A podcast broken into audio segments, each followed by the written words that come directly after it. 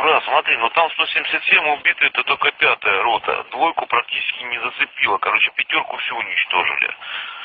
Их раскатали на авиации, вертушками, артиллерией, ну там эти курды на них с американцами поперли. У пацанов просто не было шансов. Пятерка легла почти вся. Викторович, по-моему, если наши тоже минусовые.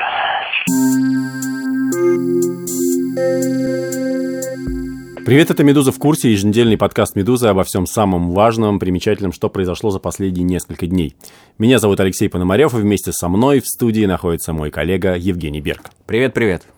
Где-то числа 8 февраля к нам в личные сообщения ВКонтакте стали приходить в довольно большом количестве сообщения э, такого содержания. «Ребята, а вы неужели не слышали, весь WhatsApp разрывается у меня?» в Сирии положили, типа, там, полторы сотни наших ребят. Америкосы просто разбомбили их пух и прав, и никто об этом ничего не пишет.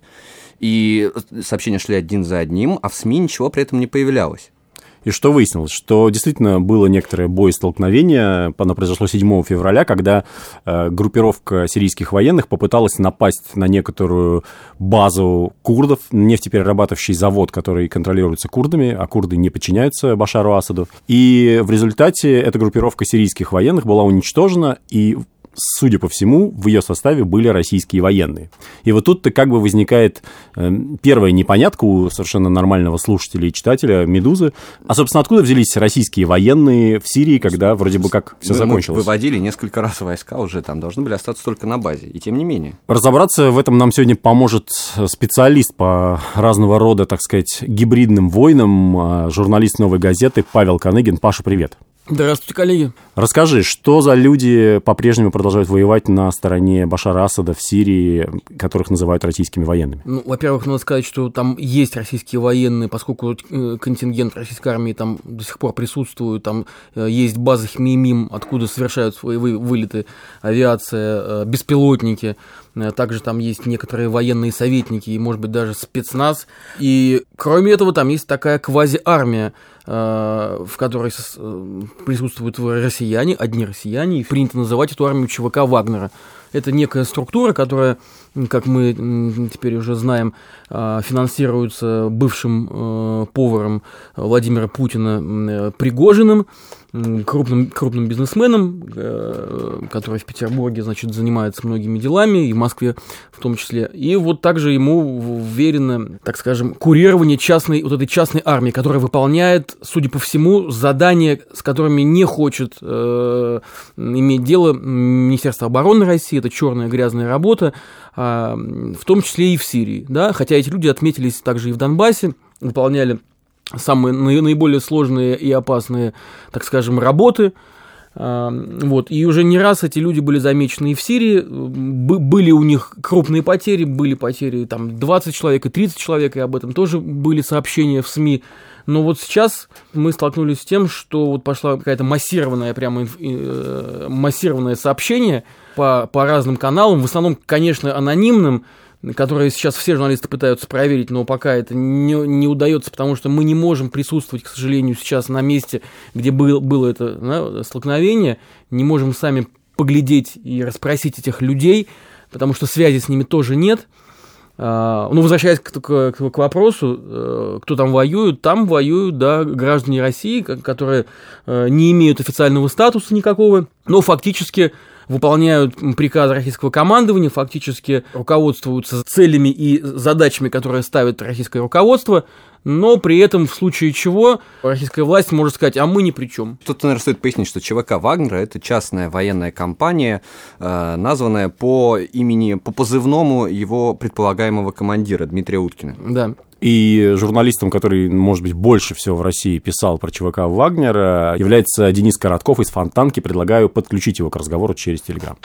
Мы уже успели немножко сказать о том, что значит, есть некоторая связь между ЧВК Вагнера и так называемым поваром Путина Пригожиным. Насколько все-таки это подтвержденная информация, что какие-то вот так называемые хозяйствующие субъекты, да, вот в частности на территории Сирии, э, они действительно связаны с российским государством? Ну, смотрите, э, естественно, об этом нам много говорили различные люди, но одно дело разговоры, другое дело суровый язык документов, да? И если мы посмотрим договор, который был заключен под эгидой как я понимаю, нашего Министерства энергетики между неким таким обществом с ограниченной ответственностью Европолис и сирийской правительственной структурой, там агентством Министерства энергетики, то мы увидим, что это договор очень странный, да, когда российское общество с ограниченной ответственностью должно вести боевые действия в Сирии. А вот дальше, если мы будем рассмотреть, что же, собственно говоря, такое это общество с ограниченной ответственностью Европолис, то его связь э, с, со структурами господина Пригожина, на мой взгляд, весьма прозрачна и э, очевидна. Да? И потому что если мы возьмем генерального директора этого самого Европолиса, мы увидим господина Олега Ерохина, э, который связан со службой безопасности, или, во всяком случае, с сотрудниками службы безопасности Евгения Пригожина, что можно просмотреть и доказать. А если мы возьмем у участников этого общества с ограниченной ответственностью, то мы опять-таки придем к ЗАО НИВА и к иным лицам, которые Э, являются соучредителями и руководителями компаний, входящих в группу «Конкорд». Э, но это все-таки какие-то отряды, которые контролируются в первую очередь хозяйствующими субъектами, некоторыми бизнесменами, да, или Министерством обороны? Мне кажется, здесь немножко другая история, да. На наш взгляд, общество с ограниченной ответственностью Европолис это является тем, что что называлось, да, ну, не крыша, а скорее ширма, да, некое официальное легальное прикрытие частной военной компании, через которую заключаются некие договоры, которые выступают стороной в различных хозяйственных отношениях,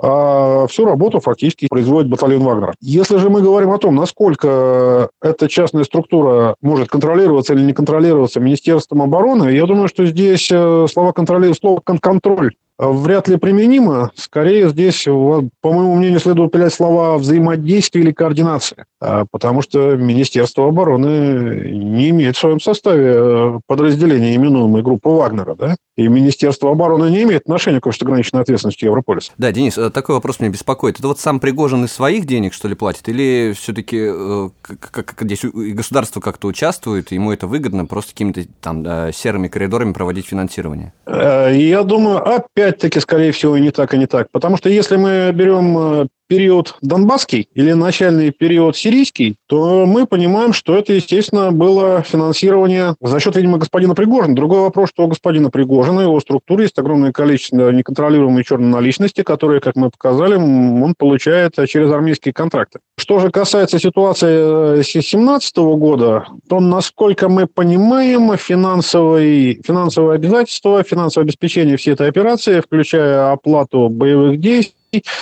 компенсации э, раненым и семьям убитых, вооружение, боеприпасы и прочее, и прочее лежит на сирийской стороне, которая через фирму, э, видимо, через фирму Европолис э, финансирует эти действия. Очень противоречивые сведения поступают о потерях понесенных, собственно, группой Вагнера э, вот в этот момент. Ну, в этом... Блумберг писал о 200 э, убитых. Э, казачий атаман, с которым поговорил знак.ком о 217. Ну, там еще плюс есть, например, всякие источники типа Игорь Стрелков-Гиркин, который ВКонтакте довольно подробно про это писал. Понятно. Я, с вашего позволения, вас немножко прибью. Я думаю, что вы и так все эти цифры уже называли. Я с ним, безусловно, знаком. И я, безусловно, знаком с позицией нашего Министерства иностранных дел, которое говорит о пяти возможных, да?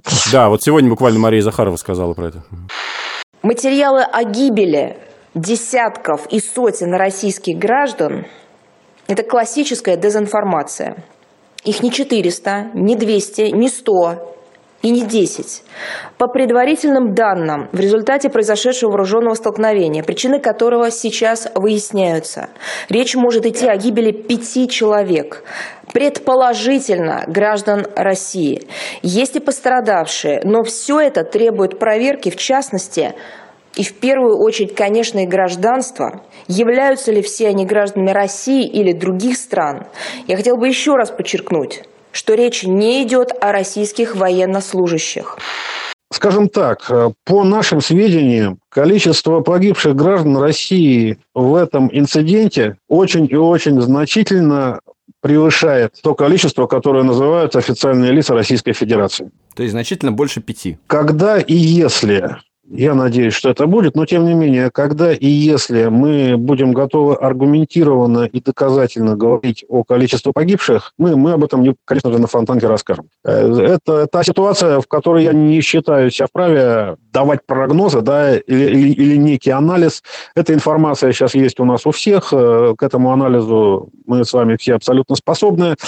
Я предпочту оперировать фактами э, или хотя бы достоверной информацией. Еще раз, когда и если она у меня будет, я надеюсь, что это будет. Я вот хотел бы тогда тот же самый вопрос переадресовать Паше Каныгину. Какие у тебя ощущения, э, где более-менее достоверная информация о потерях? Ну, достоверной информации пока нет. Есть, есть э, значит, сведения от наших некоторых источников, источников, которые, вот, например, по состоянию на позавчера заявили, что сообщили, что как минимум 13 тел уже уже доставлены, ну, такое дурацкое слово скажу, посчитаны, да, говорят, что будет больше. Доставлены куда? В Россию или а... на базу, там, на Хмимим какой-нибудь? Э, нет, э, в, уже, уже якобы, якобы, в, якобы в Россию. То есть их, их удалось привести и уже, и уже понятно, кто эти люди, да. Ну, то есть их каким-то образом смогли там по документам или как-то еще, как-то еще опознать. Опять же, может быть, это не совсем точно, но вот по состоянию на позавчера 13 человек. Говорят, что будет, будет больше, потому что, опять же, еще не, не все якобы тела Э, значит, доставлены, не, не все возможно э, познать, э, поэтому цифры могут отличаться. И, собственно, возвращаясь, кстати, к тому, что вот говорил Денис, мне кажется, очень важно понять, учитывая диспозицию, учитывая отношение Вагнера, ЧВК Вагнера и Минобороны, что же там произошло. Что же произошло вот в, в этом хишаме, да, у этого так называемого штаба сирийской оппозиции, где находились в момент значит, вот X, также и американские советники. Вот видео, значит, аудио аудиозаписи, которые многие из нас слышали, там некий человек говорит, что э, американцы прекрасно знали, что происходит, что, что идет некое наступление, э, точно так же, как и наступавшие знали, что внутри находятся американцы. Э, и вот здесь интересно, вот была ли соблюдена вот эта координация, о которой говорил Денис, а я бы все-таки, наверное, сказал более жестче, между, между ЧВК Вагнера, между, между их кураторами и руководством э, российской группировки войск в Сирии. Ну, руководство же э, группировки США, оно обращалось э, к нашим, говоря, что вот знаете, тут происходит у нас как бы в зоне видимости какая-то, какое-то наступление планируется, давайте мы избежим инцидента. Да, Пентагон, да, действительно, Пентагон, значит, заявила, что через российский центр примирения сторон была информация, значит, доставлена о том, что давайте, что называется, не, не, не, не будем ругаться, да, отведем, отведем все войска и Э, избежим кровопролития. Но что тебе сказали, что а, нет никаких войск, да? Вроде как да, никаких войск нет, а потом через какое-то время, когда уже произошло самое, самое неприятное, случилось худшее, попросили прекратить значит, огонь и дать забрать тела. Ну вот та, эта информация Пентагон. Ей, в принципе, я думаю, мы можем относиться с, с доверием. Почему российские военные, почему командование группировки войск в Сирии не отозвало этих бойцов? Я не верю, что э, они могли действовать как-то не эм, не, значит, не без координации. Я думаю, что э, руководство, по крайней мере, кто-то из группировки знал, что будет такая операция.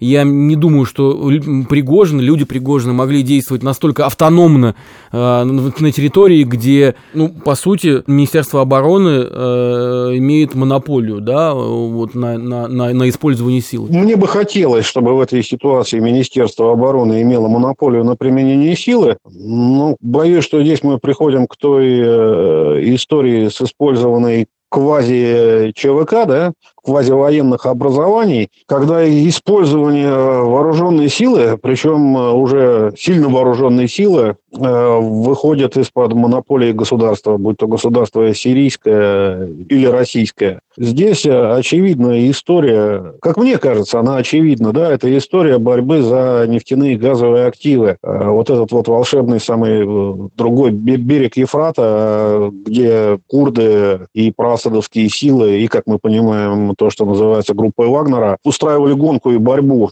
за эти самые э, заводики и месторождения, когда оттуда вытесняли запрещенные в России запрещенное в России исламское государство. И всюду льется нефть, как говорится. В том-то и дело, что, судя по всему, большая часть э, всего вкусного самого досталась именно курским формированиям, которые поддерживали Соединенные Штаты, а Вагнеру, который шел а, к Дерезору аж от Пальмира, да, досталось гораздо меньше. И они, конечно, хотели бы, да, я вот поддержу Дениса, естественно, аппетиты Пригожина, мы, мы знаем, как они себя проявляют в России, и нет никаких причин сомневаться, что в Сирии будет как-то иначе. С другой стороны, наши военные, ну, они ведь знали, что происходит, их предупредили, пусть даже в самый последний момент.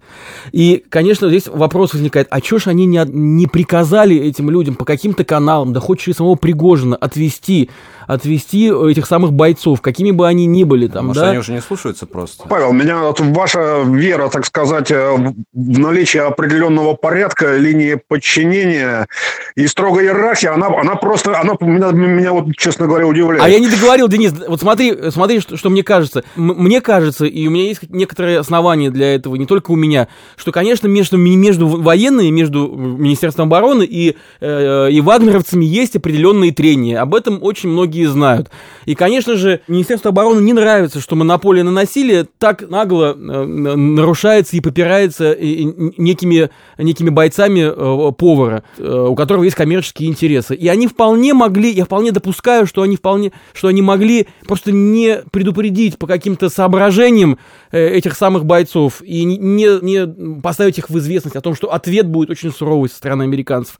Вполне допускаю факт, э, элемент некий предательства, да? Ну, то есть ты считаешь, что их специально подставили и отправили под огонь? Ну, не отправили, они, они пошли сами, как мы предполагаем, но то, что их не отозвали, я думаю, здесь мог быть вот некий момент сведения счетов вместе, э, основанный на, на, на такой старой, да, давней, вот именно э, на, на давних трениях между Минобороны и вагнеровцами. Денис? Да-да-да. Хотите ответить что-нибудь, Паша? Я хочу ответить, но воздержусь, потому что здесь мы, я бы ушел в область предположений, да, в той сфере, по которой у меня совершенно недостаточно информации. Я не знаю, вот честно, просто не знаю, на каком уровне командование принимаются подобные решения, на каком уровне осуществляется эта координация, и кто мог взять на себя такое. Особенно если предположить, что заранее было известно, что у курдов там сидят американ, американские советники, да, то обе истории, что либо группа Вагнера там напала бы, захватила бы американских советников, или то, что случилось, они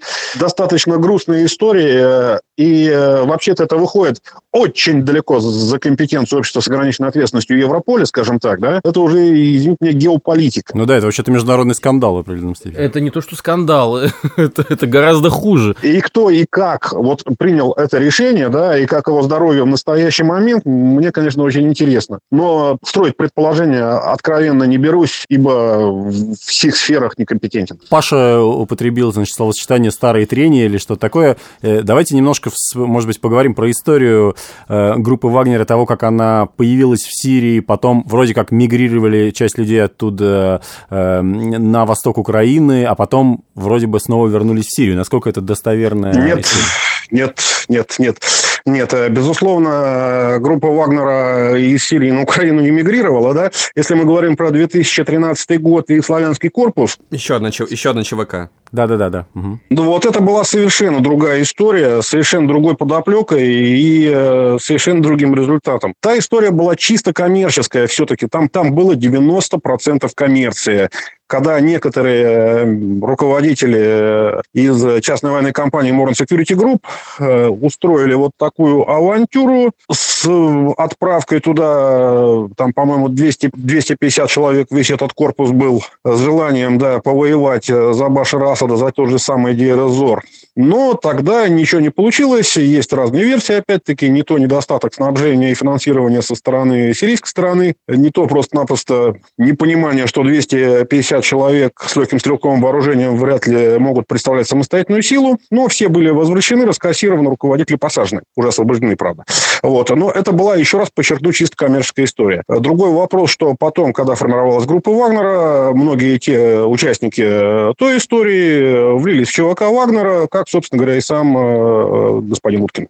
Ну вот я скорее про это и говорю, и более того, э, вот сейчас Паша буквально перед тем, как мы сели э, в студии, как раз сказал, что э, очень, ну как бы какие-то крупицы информации, которые приходят, они в частности приходят, например, из Донецка, то есть, да, от тех людей, которые так или иначе воевали на востоке Украины за ДНР и ЛНР, и они между собой обмениваются информацией со своими там однополчанами, которые теперь в Сирии. Нет, естественно, потому что раньше группа ЧВК, ну, будем, мы, когда мы говорим ЧВК, мы понимаем, что это не ЧВК, да, но уж как-то уж прилепилось к ней это словосочетание. Э, когда они формировались, вначале туда не брали никого из, из э, добровольцев, однако потом это приняло массовое явление. С 2017 года туда уже достаточно массово стали принимать и граждан ну уж я не знаю, кем они себя считают гражданами Украины либо Республик Новороссии, да, а вот, ну, скажем так, вот этих вот проживающих, ну, ну официально, официально являются гражданами Украины. Вот. И, конечно же,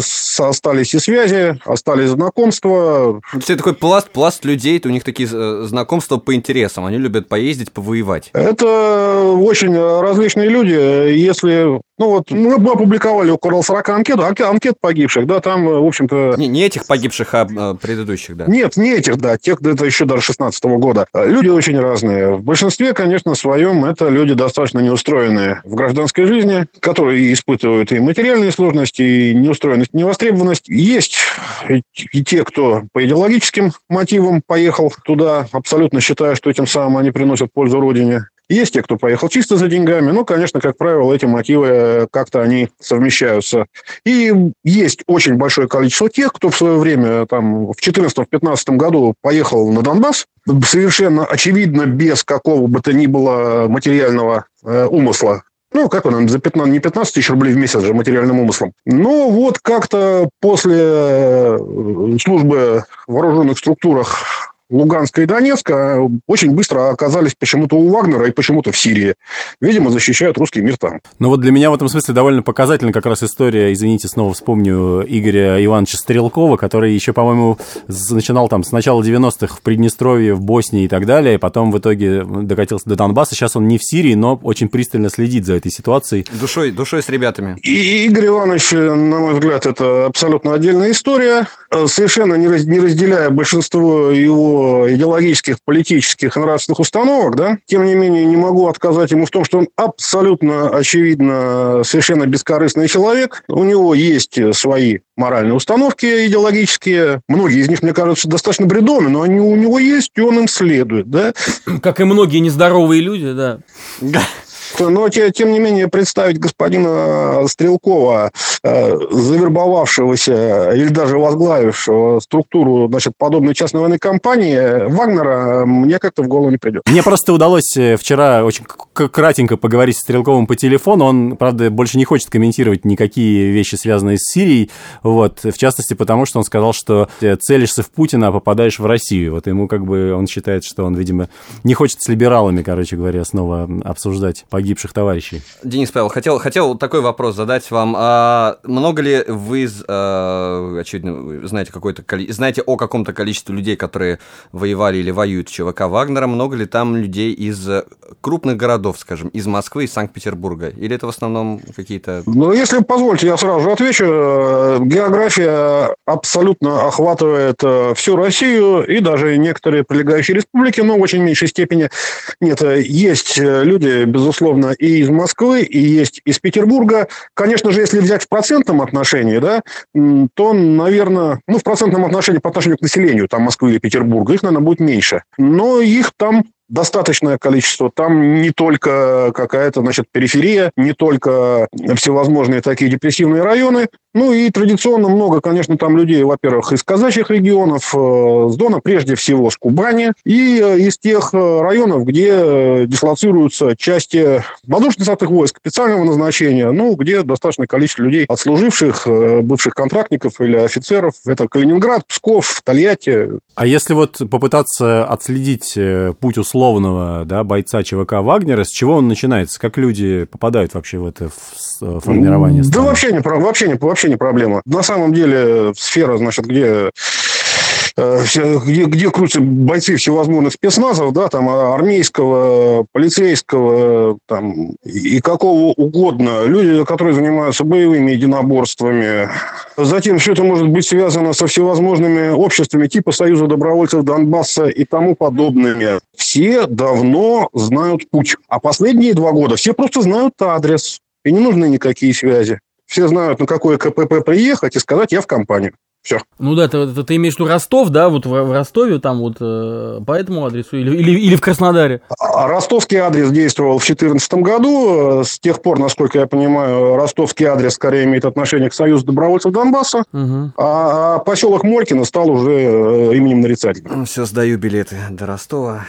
Так, ну хорошо, ну то есть, допустим, я вступаю в секцию ножевого боя, там уже ребята, так некоторые из них уже в курсе, куда мне нужно отправляться. Я у них спрашиваю адрес, прихожу туда, говорю, здрасте, я хочу повоевать в Сирии. И что дальше со мной происходит? Ну, а что дальше? Дальше э, паспорт российский есть, есть, заграничный есть. Э, если нет, тоже небольшая беда. Э, дальше анкетирование, сдача физической подготовки, экзамен по специальности, карантин, боевая подготовка и вперед в окоп Сирию. Ну, а что ждать-то? Звучит прям совсем просто. Ну, а что сложного? Ну, хорошо, а сколько длится подготовка? Ой, вот здесь сейчас, вот сейчас здесь не скажу, потому что если раньше это была одна история там в 2014 году, когда это была достаточно длительная история, то по, там, по 2017 году мне уже говорили о двух неделях, да, но здесь не уверен, а могу ошибаться. По началу 2017 года говорили, что все достаточно грустно, потому что мало э, проводилось боевых стрельб с тяжелым пехотным вооружением. Э, стрельб вроде бы вообще не проходилось, все это откладывали уже на саму Сирию.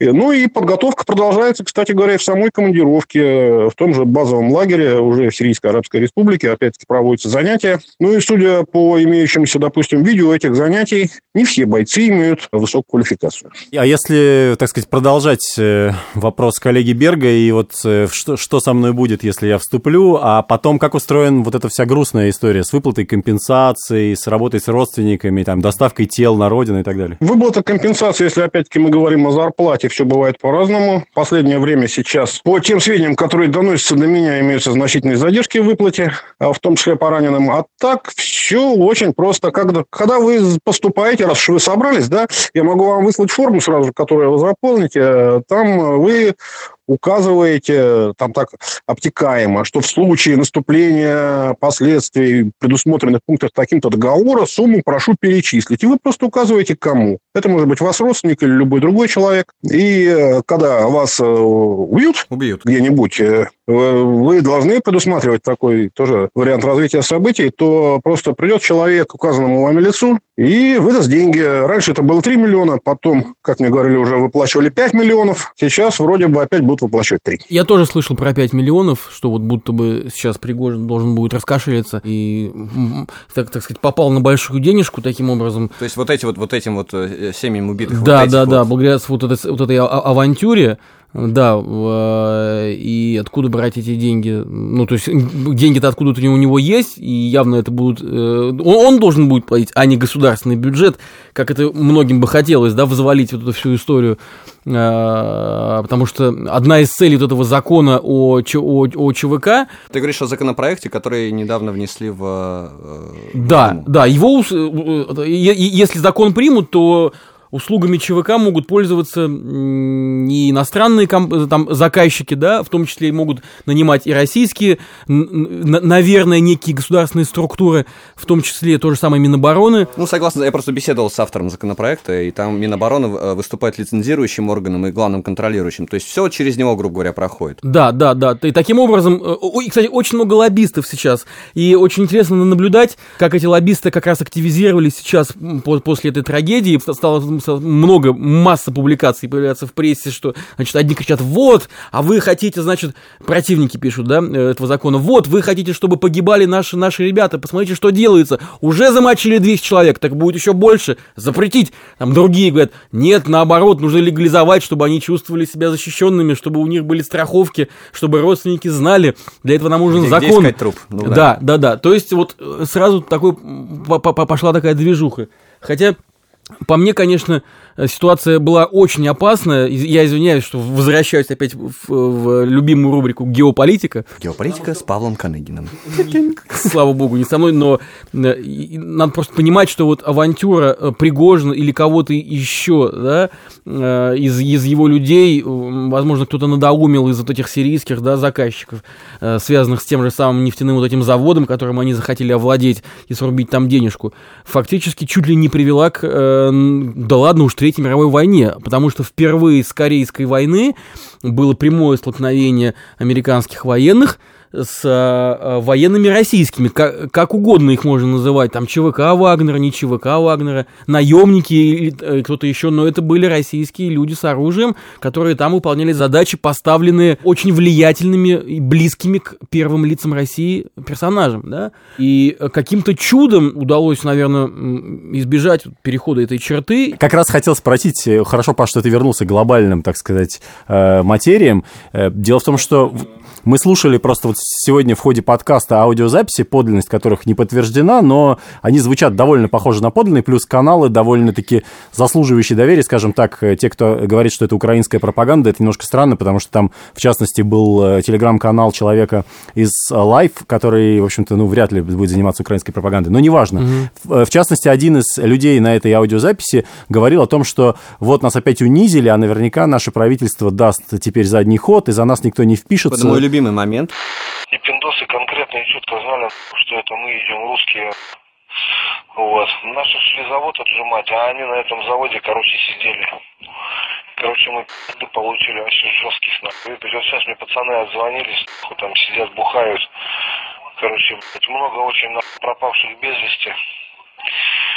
Ну, это, короче, пиздец вообще там еще одно унижение, блядь, и, ну, короче, с нами, ну, никто вообще не считается. Как с чертами поступили вообще. Думаю, что наши задние сейчас рубят по наше правительство, и никто ничего, никакую ответку, никто ничего не сделает, и никто, никто никого не уничтожит за это, нахуй.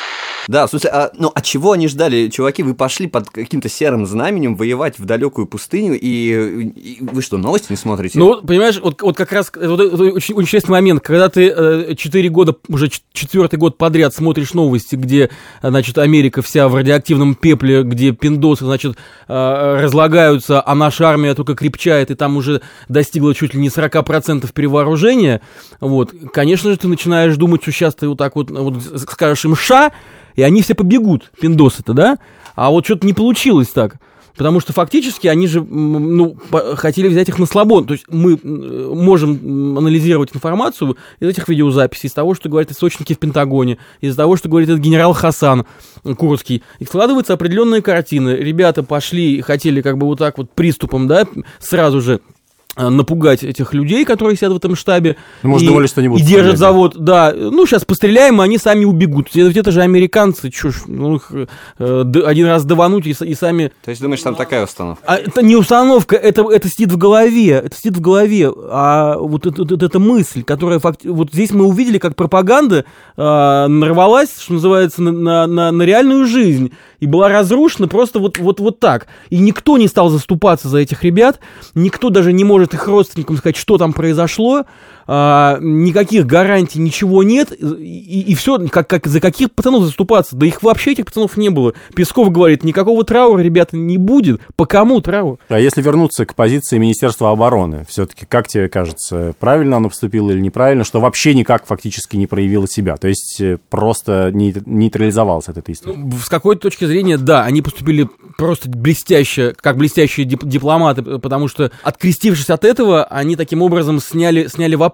То есть вопрос о том, было ли столкновение между россиянами и американцами, Теперь нет, потому что Минобороны сказала, это не мы. Те, кто было, они действовали по своему усмотрению, никакого отношения они к нам не имеют. Но мы, конечно, осуждаем, значит, вот такую вот силу против э, э, легальной, значит, вот этой вот законституционной армии Асада. Мы осуждаем, но при этом нет никаких претензий не имеем. А то, что там наших порубили, нет, там наших не было, вы знаете. Хотя, конечно же, вот видите, гробы-то идут. Денис, к вам, э, может быть, такой же итоговый вопрос. Как вам кажется, ну, допустим, если мы берем там усредненную какую-то оценку, допустим, погибло 100 э, человек, э, россиян. Что должно делать Российское Министерство обороны? Насколько оно адекватно отреагировало в данной истории?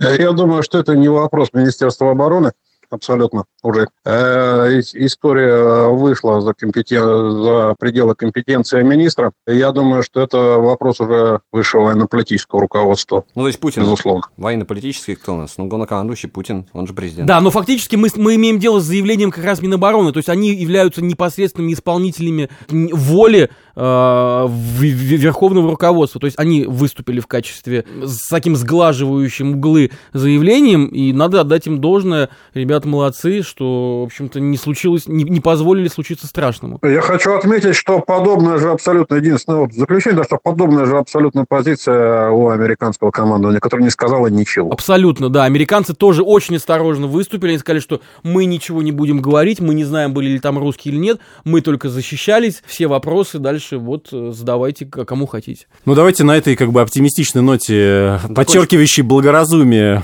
командования стратегического России и США, да, закончим. Спасибо, Паш, спасибо, Денис. Спасибо, коллеги. Спасибо. Ну что ж, это была «Медуза в курсе». Алексей Пономарев, Евгений Берг. В гостях у нас был Павел Коныгин из «Новой газеты». И по телефону мы говорили с э, Денисом Коротковым из «Фонтанки». Подписывайтесь на подкасты «Медузы», их уже четыре штуки. «Медуза в курсе», «Текст недели», «Как жить» и «Дело случая», который сейчас находится э, в краткосрочном отпуске. А не забывайте, пожалуйста, ставить нам оценки э, в iTunes, а также подписываться на наши подкасты именно в приложении «Медуза». Тогда вам будут приходить оповещения о новых подкастах.